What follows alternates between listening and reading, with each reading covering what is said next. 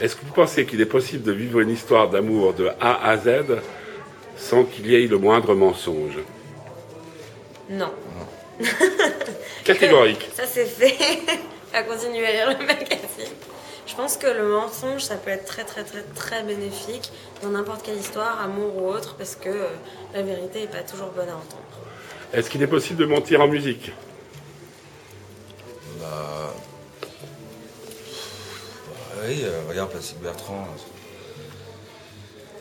c'était pas- C'était pas, lui qui chantait, hein, donc euh,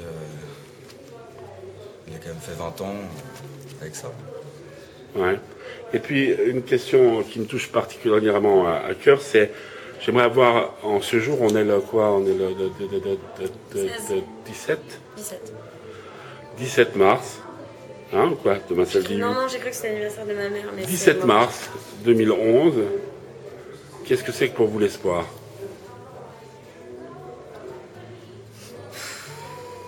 Bah. euh, C'est L'espoir. que les gens aillent mieux et que tout pète pas euh, tant qu'on est là.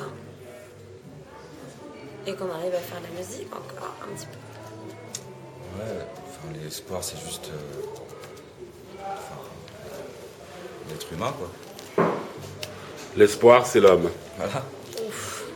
facile, Moi, je dirais que l'espoir, c'est la nature. mais- Bon, c'est le mec.